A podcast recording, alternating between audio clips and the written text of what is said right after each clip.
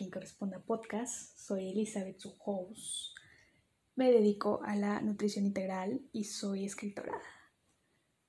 Este es el segundo episodio de este podcast y estoy muy feliz de estarlo grabando. Es hoy 1 de enero, estoy grabando el 1 de enero y tenía como que varias ideas de qué es como el tema que quería hablar o divagar en este segundo episodio del podcast. Y al final, a última hora, decidí hacer como un curso guiado de escritura para comenzar el año. Pero no todo es como que escritura para comenzar el año, sino que voy a hablar de más cosas en un inicio tenía como que pensado hablar del libro de El Club de las 5 de la mañana, junto con el de Mañanas Milagrosas, porque son libros que tienen contenido muy similar y que pues son como que muy, muy populares en cuanto a hablar de rutinas, hablar de productividad. Son libros como muy sonados desde este punto, de hecho se volvieron como que virales cuando inició pandemia, pero siento que más allá de levantarte a las 5 de la mañana o de cumplir con cierta rutina o ciertas tareas, hay que buscar el balance en la vida porque no todo va a ser siempre tener ganas de levantarte a las 5 de la mañana. Y ser productiva y la productividad no necesariamente tiene que ver siempre con cumplir con una lista de tareas, acabar tu to-do list todos los días, sino replantear en primera qué es productividad para ti y qué hay más allá de, de cómo te estás sintiendo viviendo esa vida. Porque al final lo que haces todos los días y haces constantemente tus hábitos sí terminan decidiendo qué rumbo toma tu vida independientemente de que hay cosas que nosotros no podemos controlar. Pero ayer entré en una catarsis porque me di cuenta que no tenía propósitos de año nuevo. No soy una persona que está acostumbrada a fijarse propósitos o metas como que muy específicas en el año. Y desde hace ya un tiempo como que dejé de fijarme las que siempre posponemos cada año, que creo que es súper común de que hay metas que no logras en un año y te las vuelves a te las vuelves a poner de meta en el siguiente año que viene y como que cambié el chip de hacer ese tipo de cosas porque yo sentía que atentaban en contra de mi autoestima. Entonces, yo sí creo firmemente en que el autoestima se beneficia de aquellas cosas que tú te prometes que vas a hacer, pero que sí te cumples, aunque sea en la privacidad. Creo que esas son aún las más cosas que más benefician a tu autoestima, las cosas que en privacidad te, te prometes hacer y que te las estás cumpliendo. Más allá como de un propósito muy específico, es qué motivo hay detrás de ese propósito. Y eso es como de lo que quiero hablar en este episodio. Y si tú eres de esas personas que se promete cada año lo mismo de siempre y que a final de año se da cuenta que no se cumplió lo que se prometió, y que te vas como que haciendo esta creencia de que, ah, pues es que no soy bueno porque no bajé tantos kilos de peso o porque no logré tal cosa. Más allá de preguntarte o de decirte, es que no bajé tantos kilos de peso, es replantear qué es para ti estar saludable, qué es para ti llevar una vida sana y qué es porque quieres bajar tantos kilos de peso. No es seguir una dieta, no es contar cuántas calorías comes en el día, sino realmente qué te estás nutriendo. O sea, cuántos nutrientes le estás poniendo a tu plato. O sea, de nada te sirve que te estés castigando. Si al final lo estás haciendo todo por verte bien, realmente te lo estás haciendo para verte bien. ¿Cómo quieres vivir el proceso de aquello que te estás planteando?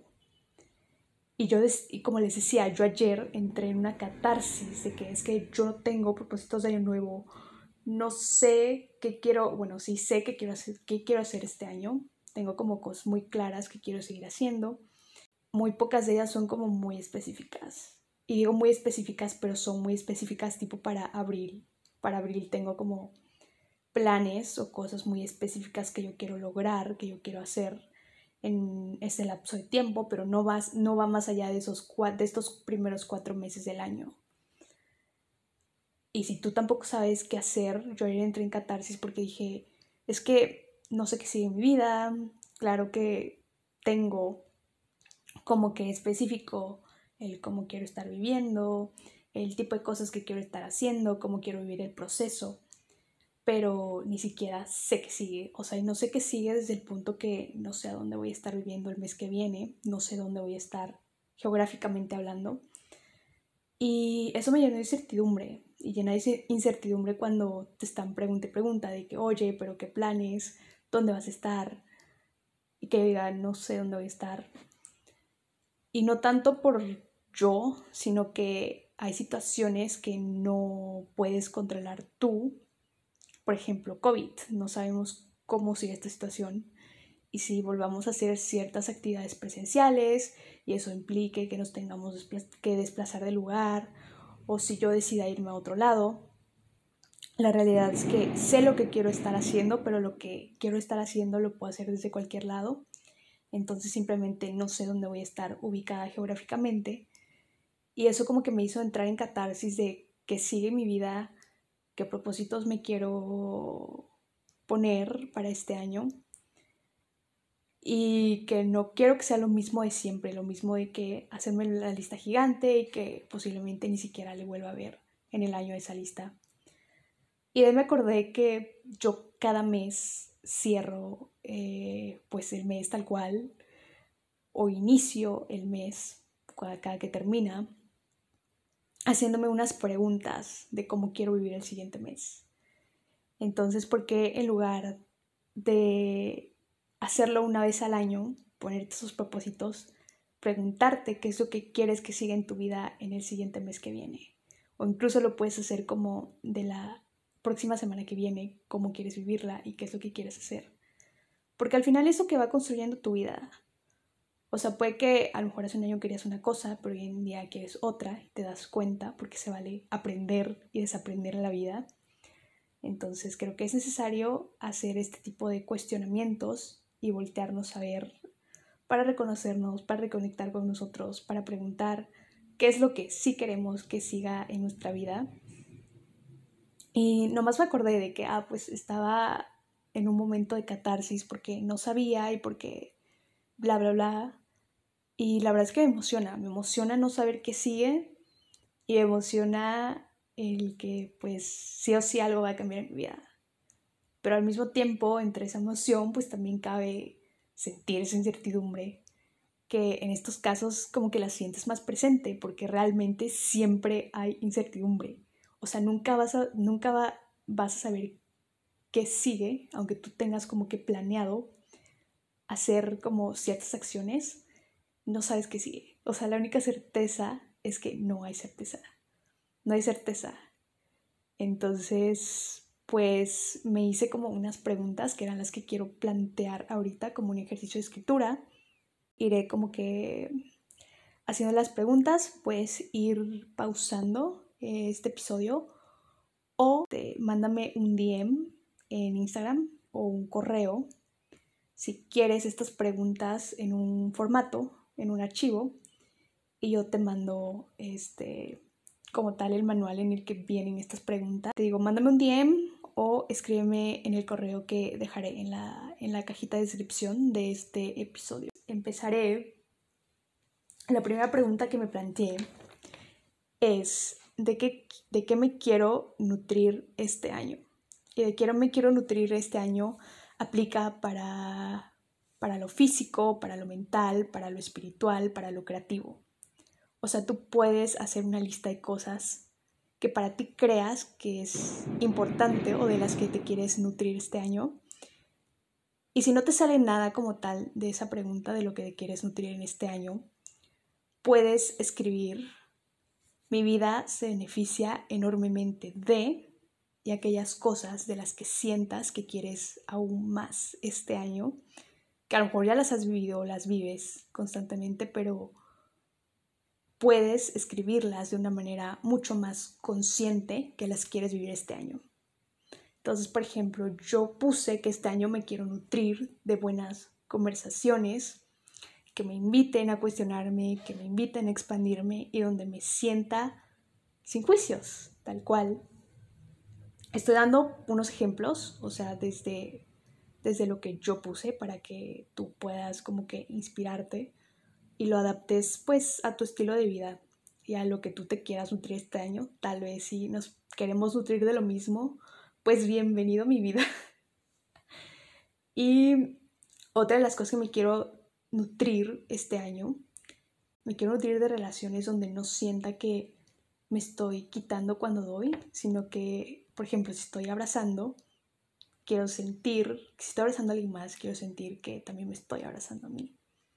Quiero nutrirme de ver, más, ver más amaneceres, de leer libros de temas que me interesen, de no parar de crear lo que para mí en ese momento sea seguir transformando, porque siempre me dan ganas de hacer cosas diferentes, entonces me quiero nutrir de seguir transformando. Y también me quiero nutrir de comidas o de platillos que yo misma me haga a mí, porque cocinar también es otra de las cosas que me hace conectar mucho conmigo.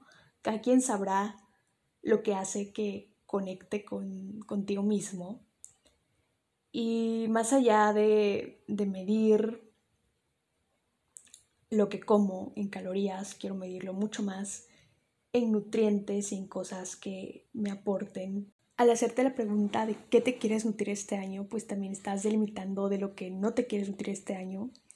Y obviamente vas a incluir más en tu vida aquello que sí quieres que forme parte de ella, aquello que, que, que quieres que sea constante.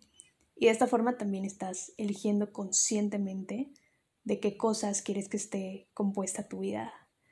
Y te estás asegurando cuidarte a ti mismo y que haya más de eso. Otro ejercicio es el de escribir tus no negociables, que son aquellas cosas que para ti son importantes. Yo digo que son como, como aquellos votos de confianza que tú te das a ti mismo para acompañarte, para cuidarte, así como a veces se dan votos en una pareja y así. Es importante que también te hagas votos a ti mismo y justamente se llaman no negociables porque son ese tipo de acciones y ese tipo de cosas que no negociarías con nadie, porque son para ti, son tuyas.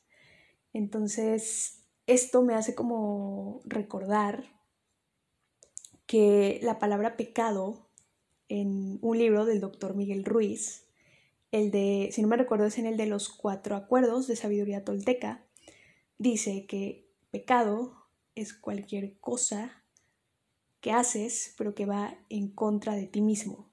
O sea que pecar tiene que ver con algo que va en contra de ti.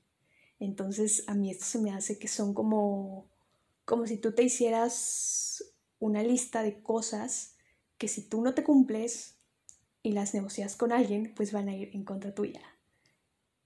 Te voy a mencionar lo que yo puse más o menos para que te hagas una idea de lo que tú podrías poner pero tú sabes perfectamente qué tipo de cosas son no negociables y simplemente este año vívelas más presente y date también la apertura de irlas cambiando, de irlas visitando, de tenerlas muy, muy, muy presente, muy acompañada de ellas.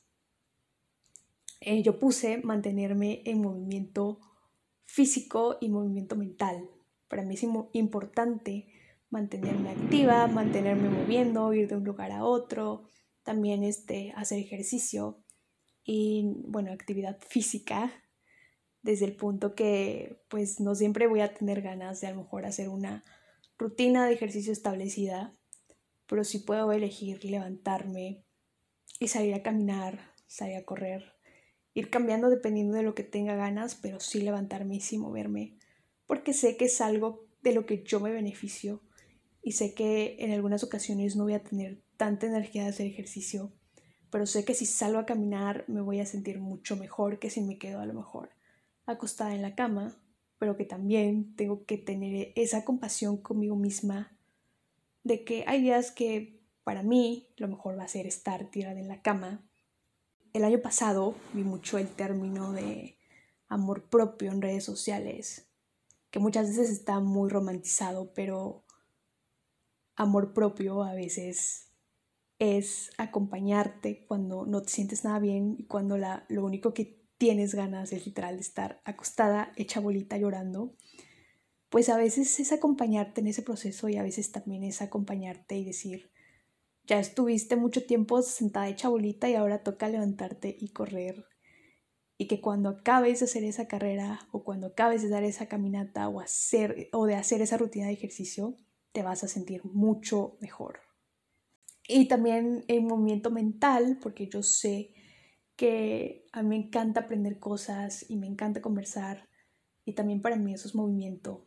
El aprender de conversaciones que tengo a lo mejor con gente que se dedica a cosas completamente diferentes a lo que yo me dedico o de las que yo sé. También se aprende mucho de eso y también se aprende mucho de libros, de cursos, de realmente como que meterme y cuestionar ese lado curioso que yo también tengo.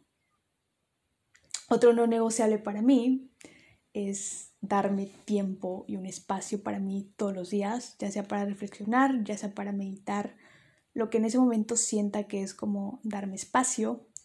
Otra es evitar conversaciones y relaciones donde siento que me dreno. Y este año me pasó bastante. Bueno, el, el año pasado me pasó que a veces tenía conversaciones donde no me sentía bien o estaba en relaciones o lugares donde no me sentía bien y me prometí no estar en ese tipo de lugares, que obviamente algunas ocasiones llegas a esos lugares inconscientemente, pero que si sé que voy a tener una conversación, no sea como para sentarme y escuchar a una persona hablar de una tercera que ni siquiera está es algo que me drena muchísimo. Claro que todos hemos hablado de una persona que no está y hemos estado en ese ambiente porque, pues claro que nos gusta como que sentir que todos somos humanos y todos cometemos errores. Y no es como que propiamente lo mejor, pero todos hemos estado en una situación parecida o igual y el hecho de tener a alguien en un pedestal y que todo el mundo hable de esa persona porque cometió un error, porque hizo algo políticamente incorrecto, pues obviamente desvía la atención de tener a esa persona en un pedestal. Entonces, pues simplemente eso pues nos vuelve más humano a, a todos. Pero si es algo que, que en lo personal quiero no estar constantemente en esa posición, sino que si yo quiero estar en un lugar conversando, pues quiero estar conversando, riéndome de otra cosa, aportando, que me estén aportando, que, me, que esté yo aprendiendo, que sienta que esté aprendiendo muy plática, que simplemente me esté sintiendo súper ligera, súper divertida, no sé, riéndome y ya. Pero sin que existan este tipo de comentarios o este tipo de conversaciones que no aportan nada a mi vida. Y obviamente tengo muchos más no negociables, por eso son como que algunos de los que, de los primeros tres que puse, pero tú puedes hacer tus no negociables. Y como se irán dando cuenta, o sea, tanto la primera pregunta que hice de, de qué me quiero nutrir este año y los no negociables van muy de la mano. Y cualquier práctica de escritura o de trabajo interno que quieran hacer más adelante también va a ir de la mano de las no negociables. Por eso es bueno que las tengas bien claras y que las escribas.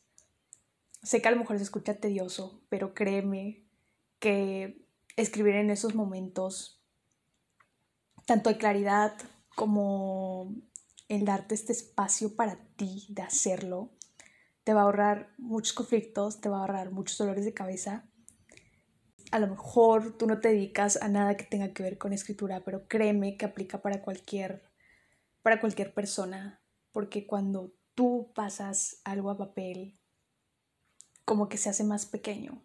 A veces tenemos un lío en la cabeza, un rollo mental muy cañón, pero cuando lo pasas a papel realmente te das cuenta que no es tan grande o tan malo como lo pensabas. Y esto te das cuenta con la práctica. No necesitas ser escritor, no necesitas ser artista, no necesitas escribir bonito. Yo tengo una letra muy fea y me dedico a escribir. Obvio de una manera diferente, pero me dedico a escribir. Así que si eso te hace sentir confort, pues dale, tú solo escribe. No necesitas que nadie lo vea, no necesita estar súper bien redactado, simplemente con que te haga sentido a ti, con que te resuene a ti, está perfecto.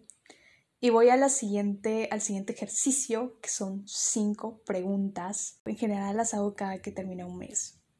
Entonces, esta vez, en lugar de replantearme cuáles iban a ser mis propósitos todo el año, pues simplemente me planteé mis propósitos en enero, o sea, de que quiero que esté lleno mi vida enero, que quiero que haya en mi vida en enero.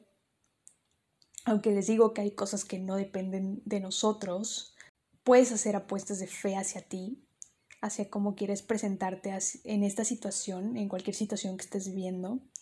Siempre puedes elegir desde qué lugar las quieres vivir, aunque a veces no elijas lo que siguiente que sigue en tu vida pero que tu vida sí esté llena de ese tipo de actividades y desde, desde ese lugar mental, aunque no geográfico, pero sí mental, de lo que quieres seguir viviendo y del cómo quieres transitar este mes, esa semana, ese día. Entonces la primera pregunta es, ¿qué fue lo mejor del mes pasado? O sea, en este caso, ¿qué fue lo mejor que te pasó en diciembre? Pueden ser cosas muy simples, pero siempre hacer como que ese reseteo mental de qué fue lo que pasó, si estás pasando a lo mejor una mala situación, te das cuenta que realmente a pesar de la situación que estés pasando, pues siempre hay algo en el pasado que fue mejor. Entonces puedes como que revalorar lo que estás viviendo y aparentemente pasa el tiempo muy rápido y real sí pasa muy rápido. Todos hemos sentido alguna vez que la vida se nos va muy rápido, pero el hacer este recuento cada mes te ayuda a ver que en efecto pasa muy rápido, pero tú también cambias muy, muy rápido. Y entre más, entre más pasa el tiempo, pues más vas aprendiendo, más vas ganando experiencia. Entonces, es, esa es la primera pregunta, ¿qué fue lo mejor del mes pasado? La segunda pregunta es, ¿cuál fue mi mayor aprendizaje o mi mayor consejo que viví el mes pasado? Eso también va un poco de la mano con aquellas cosas que sentiste, que aprendiste. Siempre se aprende algo nuevo, pero que fue más resonó en ti que aprendiste el mes pasado yo les puedo decir que el mes pasado lo que más aprendí es que cuando más compasión te tienes a ti, más compasión también puedes tener hacia los demás y más empático puedes ser, por ejemplo. Puede ser cosas mucho más simples, pero sí es necesario que les digo que nos replanteemos. La tercera, en qué verdaderamente me quiero enfocar y lograr este mes. La tercera es en qué, en qué verdaderamente me quiero enfocar y lograr este mes.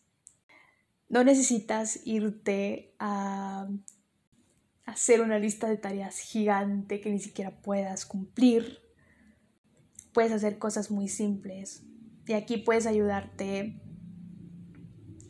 de las respuestas que pusiste anteriormente en lo que, de lo que sí te querías nutrir o ayudarte de tus no negociables, por ejemplo, algo que en lo que te quieres enfocar este mes, a lo mejor es en ser una persona mucho más saludable, mucho más empática con los demás y no necesitas ser como algo de una entrega de un proyecto, aunque también puede ser una entrega de un proyecto. Tú decides qué es lo que más necesitas en tu vida en estos momentos, qué es lo que quieres lograr.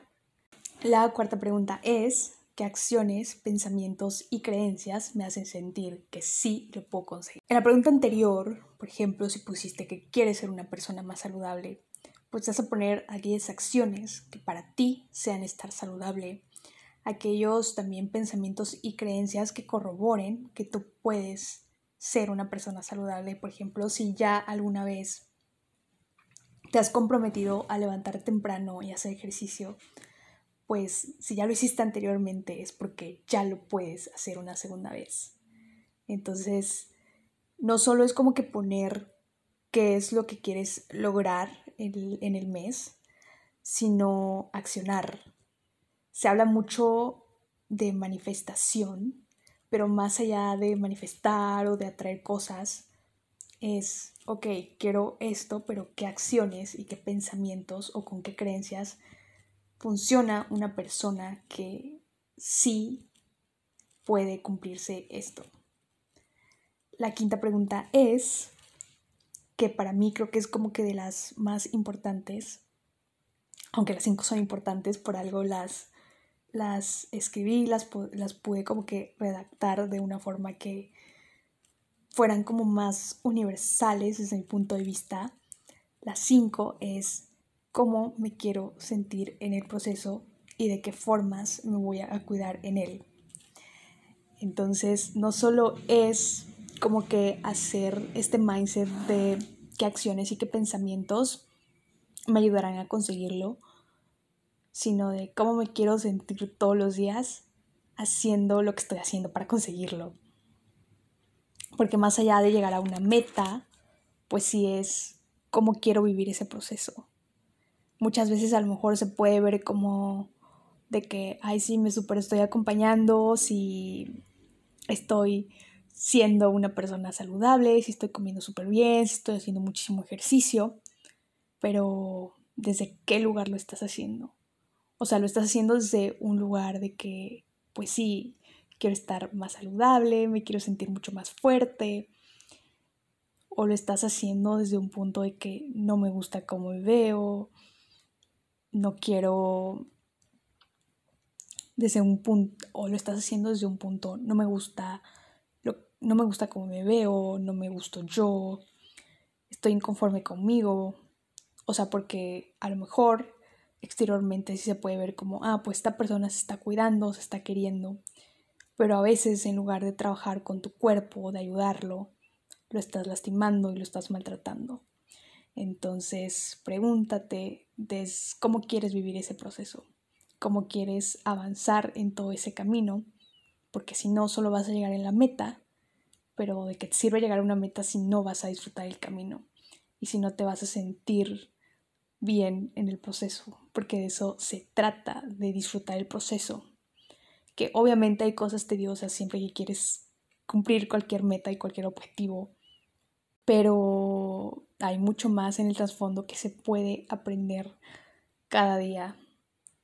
Entonces creo que es necesario también hacer este tipo de cuestionamientos y con eso terminan las cinco, las cinco preguntas del ejercicio, creo que es necesario replantearse, no solo como ahorita que es año nuevo, que toca poner propósitos, sino como les digo, todos los meses voltearnos a ver para reconocernos, para ver qué ha cambiado, qué hemos aprendido, qué es lo que queremos más en nuestra vida, qué no queremos más en nuestra vida. Porque si no sabes lo que quieres, pues la vida va a elegir por ti o alguien más le tocará elegir por ti ve qué es lo que quieres, cúmplete ese tipo de cosas que te prometes y sigue dando, dándote esos votos de fe. Y porque si no sabes qué quieres que pase, te das cuenta que la vida solo pasa y no va a pasar nada de lo que quieres que pase. Como saben, yo escribo, entonces me hice la pregunta el año antepasado de qué se beneficia enormemente a mi vida. Entonces me di cuenta que mi vida se beneficia enormemente de escribir porque siento que es una de mis formas que utilizo yo para digerir la vida. Entonces me compré a final de año una agenda y en esa agenda me prometí levantarme y escribir todos los días un poema, una carta, una frase, lo que fuera, pero realmente escribir todos los días. Entonces, todos los días, realmente todos los días, o sea, si es algo que me cumplí del año pasado, obviamente no siempre en la mañana, porque a veces no me nacía en la mañana escribir, pero si podía lo hacía después, escribí en esa agenda todos los días.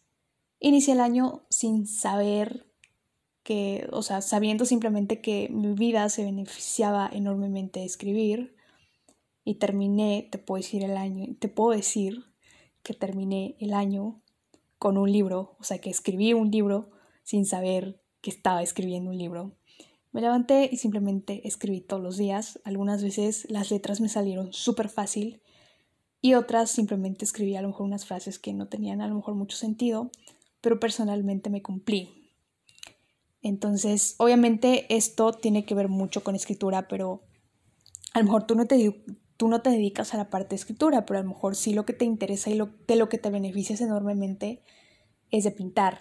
Puedes levantarte todos los días y a cualquier hora que se te acomode en el día, dedicar 15 minutos a pintar todos los días en lugar de a lo mejor estarte proponiendo que quieres pintar, pero sin ponerle como un lugar y un espacio en tu agenda, sino simplemente, ah, quiero pintar. Pero lo dejas ahí a la deriva, pues no, el chiste es realmente hacerlo y realmente cumplírtelo. Y, o si quieres aprender a tocar un instrumento, pues cuánto tiempo te vas a dedicar todos los días, a lo mejor un ratito, que como les digo, no, no tiene nada que ver con dedicar muchísimo tiempo, sino que ese tiempo sea de calidad la vida se beneficia enormemente o tu vida se beneficia enormemente de hacer este tipo de cosas que sí te prometes y que sí cumples y que puedes empezarlas haciéndolas como quiera que te salgan. O sea, haz lo mejor que puedas con lo que tengas y créeme que entre más te pongas en el camino, irás mejorando en cualquier cosa que quieras mejorar. Y también cree mucho en ti. O sea, hay que creer en ti y en tu arte para poder crear, pero también hay que accionar. O sea, todo va de la mano para que puedas seguir creando y para que puedas seguir avanzando. Y algo que sí es muy constante cuando escribes todos los días es que te das cuenta, y principalmente de, tus emociones o modo de diario, entre más escribes, más te das cuenta que la vida es un ciclo y siempre yo lo veo así como una montaña, la vida es una montaña. A veces estás abajo, a veces estás arriba, a veces estás en la subida y a veces estás arriba viendo el amanecer. Pero a veces te toca volver a bajar y está oscuro, pero a veces estás subiendo y te caes. Y así es la vida.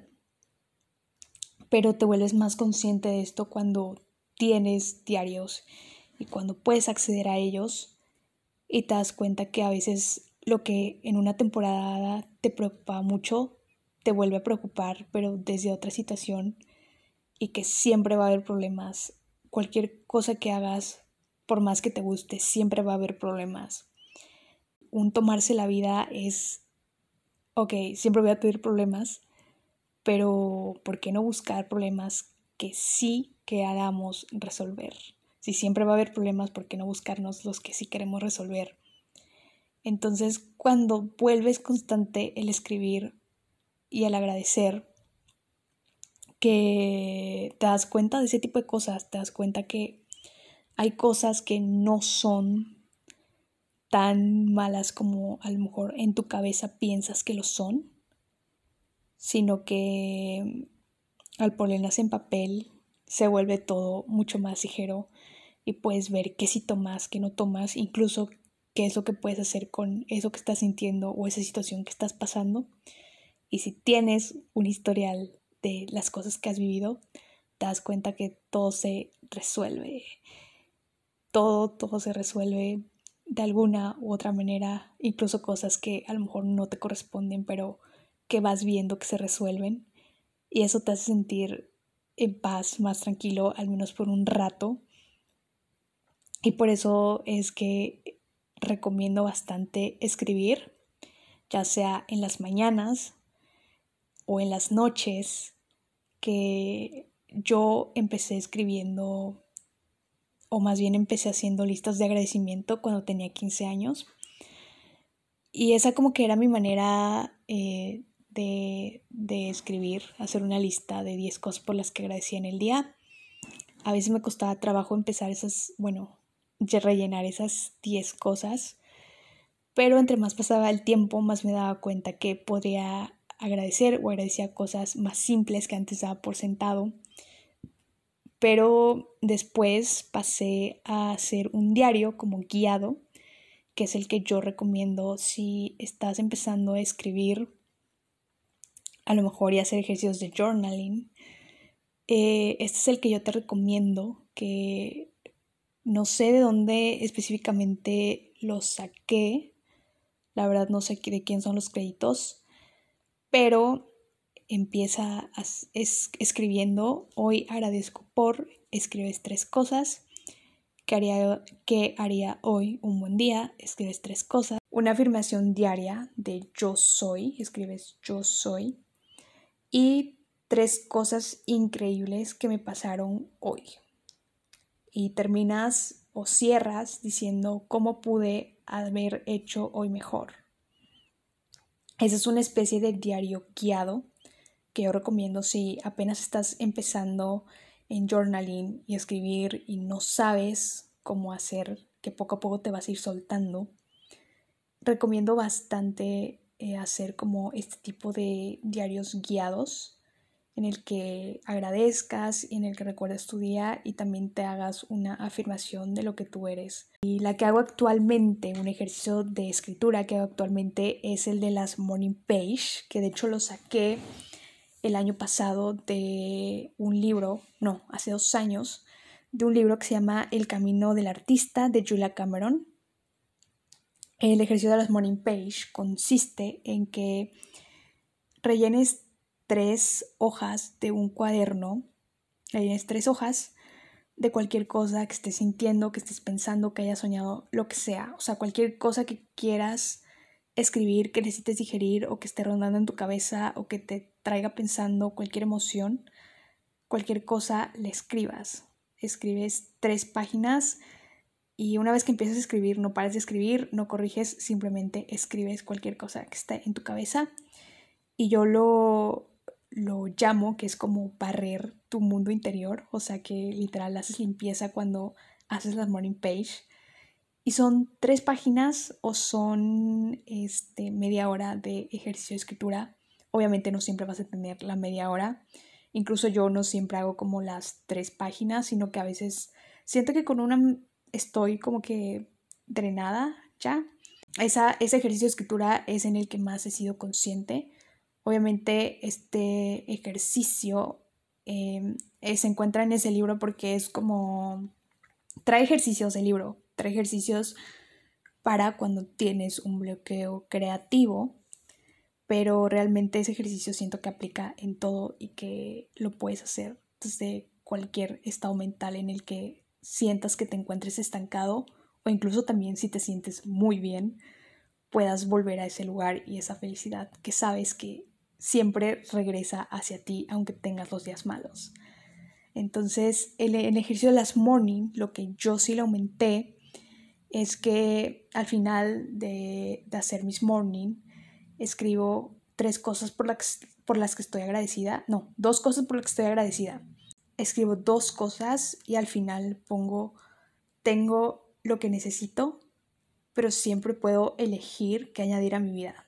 Y al final lo que escribo como parte de agradecimiento es que pido por alguien. Esto lo saqué de Danny Chus. Yo no soy ninguna persona religiosa, no, no pertenezco a ninguna religión, o sea, sí crecí como siendo católica porque mi familia es católica, pero yo actualmente no profeso ninguna religión.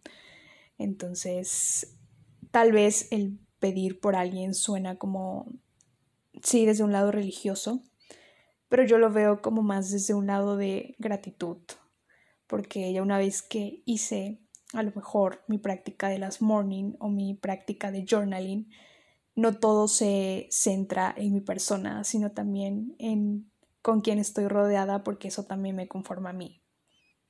Entonces, escribo en el tercer punto como hoy pido por o simplemente agradezco la presencia de alguien en mi vida pero si sé que a lo mejor alguien muy cercano a mí está pasando por una situación complicada, escribo que le mando toda mi fortaleza, toda mi luz, toda mi energía, o que admiro cómo está atravesando ese proceso o transitando ese proceso.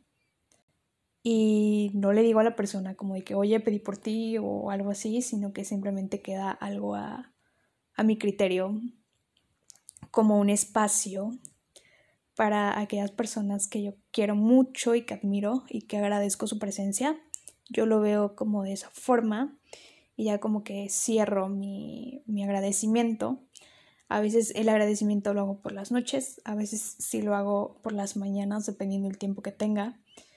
Y con esto puedo decir que el hacer ejercicios de journaling o el escribir todos los días o el hacer ejercicios para mantenerte creativo es necesario independientemente de a qué te dediques, pero realmente le vas a sacar mucho beneficio porque al final lo que escribes siempre va a ser para ti y es ese espacio en el que puedes ser honesto contigo mismo y de verdad te vas a beneficiar enormemente de lo que tú escribas y cuando tengas más cuadernos y voltees a ver a tu yo del pasado, no sabes cuánto te vas a agradecer el haber empezado a escribir y el tener desde los días buenos hasta los días malos. Y siempre que a lo mejor sientas que tienes una mala racha, vuelve a la gratitud y vuelve al agradecer. Hazlo y verás que te empiezan a cambiar muchas cosas. Y también aplica para autoconocimiento. Entre más escribes, también más te conoces, más conoces tu cabeza, más conoces que las malas rachas terminan, que después de la bajada de la montaña viene la subida y que puedes disfrutar la subida. Incluso también puedes disfrutar la bajada, aunque no siempre vas a tener ganas de hacerlo, pero sí te vuelves más consciente de esas acciones.